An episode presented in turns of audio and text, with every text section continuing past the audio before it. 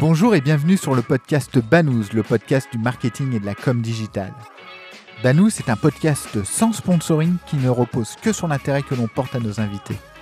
Seul ou à plusieurs, nous essayons d'approfondir avec un invité un sujet digital de manière pratique et totalement agnostique. N'oubliez pas, votre aide nous est précieuse. En likant, en partageant, en mettant 5 étoiles sur iTunes, vous nous aidez à développer ce side project. Bonne écoute. Bonjour, merci d'écouter le podcast Banous, le podcast du, du marketing digital.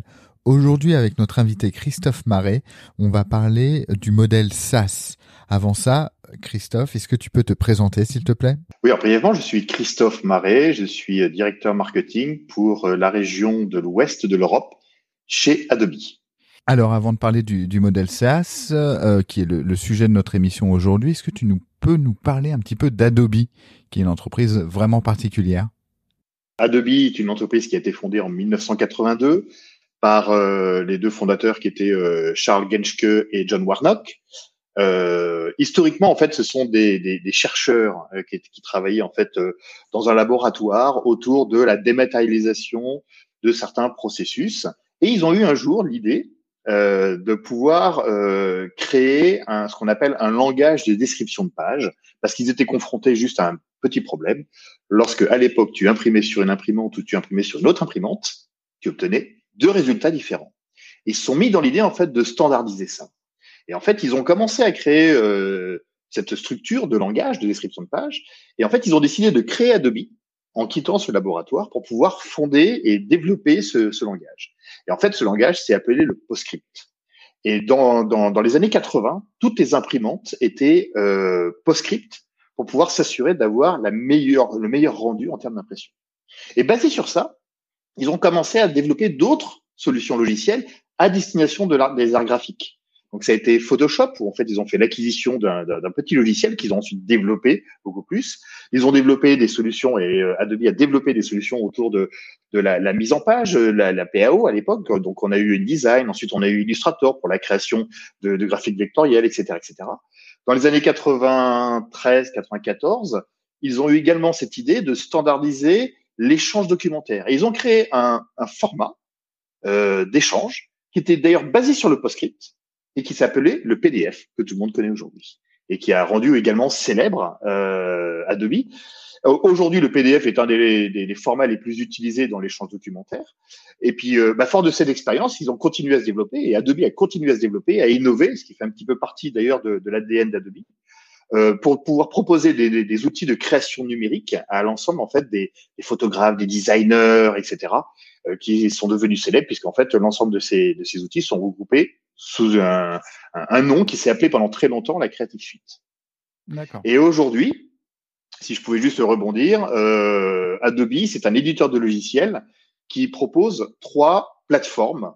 Euh, L'une qui s'appelle Creative Cloud, et je pense qu'on va y revenir après par la suite, euh, qui vraiment regroupe tous les outils de création numérique.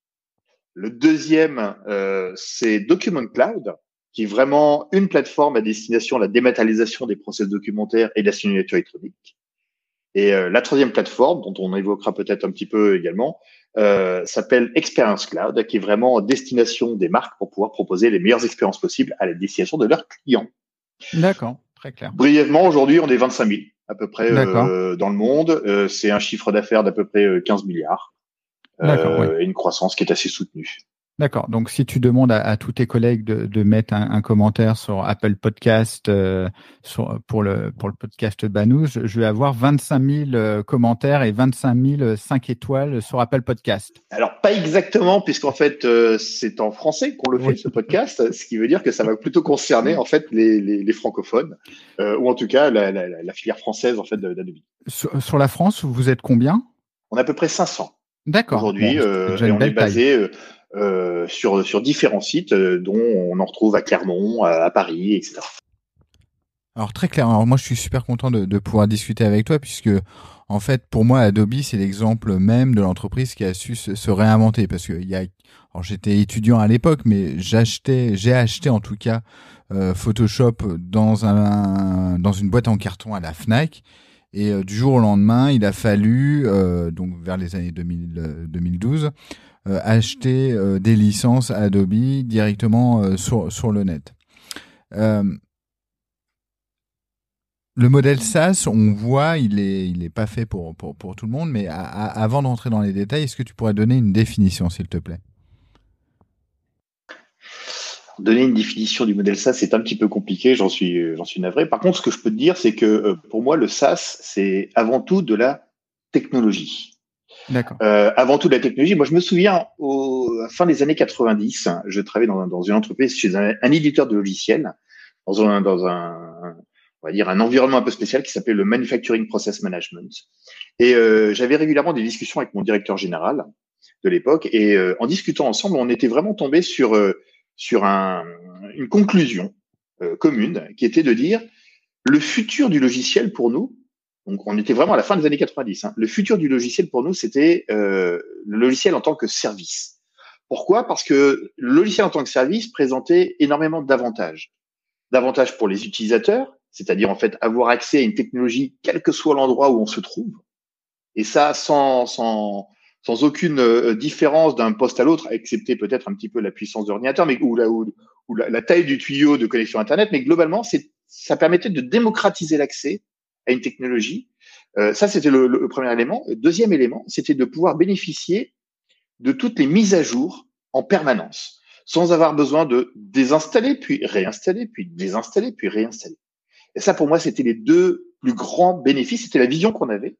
Euh, c'était bien évidemment avant que euh, AWS, Azure et autres autres plateformes n'existent, hein, parce qu'elles sont arrivées plutôt au milieu des années euh, des, de la première décennie. Voilà. Donc, si je devais donner un, un, une définition, pour moi, c'est euh, avant tout une technologie qui va permettre de bénéficier de, de, de, de de fonctionnalité, quel que soit l'endroit où on se trouve. Donc euh, il y a une forme de mobilité, c'est il y a une forme de, de nomadisme, euh, si c'est un, un, néologisme que je peux me permettre. Alors aujourd'hui, c'est assez facile de, parler de modèle SaaS, mais en 2012, date à laquelle Adobe a fait basculer euh, son, son, son modèle, ça, ça semblait moins évident. Quel était, quel était l'état d'esprit de l'entreprise à cette date-là? En fait, il faut, il faut peut-être se reprojeter au, début des années 2000. Euh, au début des années 2000, euh, on, on, est en train de se rendre compte qu'il y a une profonde mutation qui est en train de s'opérer, notamment avec euh, l'avènement d'Internet. Il y a eu en 2005, on a eu également l'iPhone qui est, qui est sorti. C'était vraiment un, très grand chamboulement sur notre manière de consommer l'information.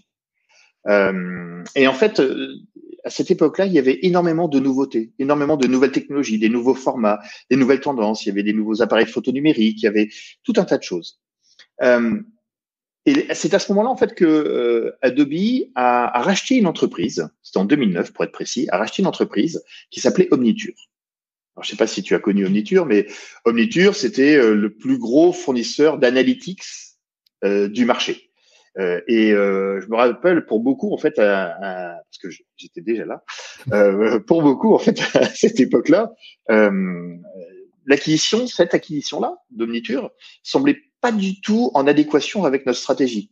Elle semblait pour certains même particulièrement farfelue, un petit peu anachronique. Et en fait, si on a racheté cette entreprise-là, c'est pour deux raisons.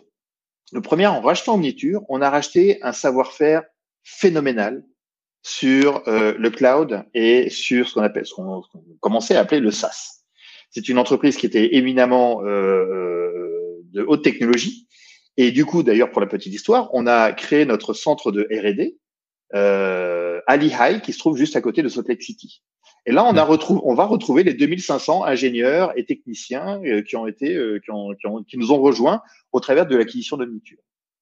Et ça, c'était un, un, moment très important dans notre dans notre évolution parce qu'en faisant cette acquisition de savoir-faire, on a pu être euh, très en avance d'ailleurs. On a pu développer notre offre SaaS qu'on allait ensuite lancer en 2012.